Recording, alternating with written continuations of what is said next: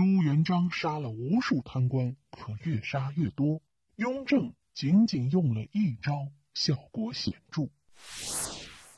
贪官自古以来就是百姓痛恨的人，可是纵观历史，人们就会发现，皇帝对于贪官大多数并不都是深恶痛绝的。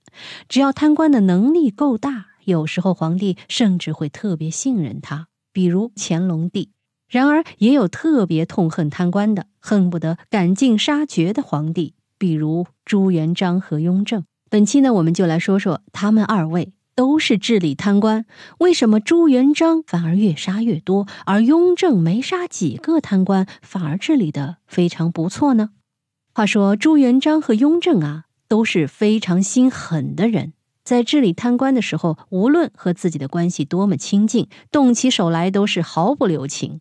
但是由于治理的方式稍微不同，最后却取得了非常不同的成果。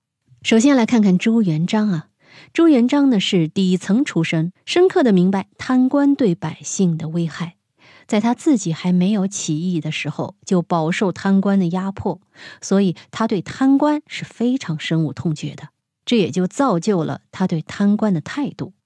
朱元璋当时对待贪官的手段是直接杀。而且是非常残忍的杀，比如说剥皮充草。据说他一旦发现贪官，无论贪多少，最轻的处罚就是杀。你想想，在明朝初定，当时的官员都是刚经历过战争侥幸活下来的，他们活下来当官都是为了啥呀？很多人不就是为了享受自己所打下来的功业吗？可是呢，朱元璋并没有这样的觉悟。自己过得挺舒服，完全不理会和自己打天下的官员们。明朝刚建立的时候，俸禄也就是刚刚够养活正常的一家人，稍微大点儿的家庭可能就吃不饱饭。在这种情况下，你说作为一个常年跟着朱元璋打仗、侥幸存活下来的官，他能不贪吗？朱元璋只是用杀的方法，可能是暂时的镇住胆小的贪官。可是那些从战场上活着回来的官，真的能够管住自己吗？答案是不太可能的。所以当时虽然朱元璋杀的贪官多，但是只是治标不治本，贪官越杀越多。雍正呢，他也是一个对贪官深恶痛绝的皇帝。然而不同的是，他有他的优势，他治理贪官的手段基本上和朱元璋没有什么差异。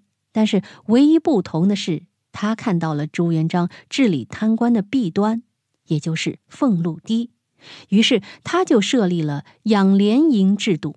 这个制度就是在官员基本的俸禄之外，再给官员发放一笔远远高于本职俸禄的银子。在当时，一个总督的养廉银是他本来俸禄的三十倍左右。想想看，皇帝已经给你了很高的工资了，这些工资足够你养一个大家，还有很大的富足，你还会冒险去贪吗？况且当时雍正对贪官的处罚和朱元璋相比有过之而无不及，所以当时雍正对贪官的治理方法可以说刚柔并济，效果自然也就非常明显了。好了，密室里的故事，探寻时光深处的传奇，下期咱继续揭秘。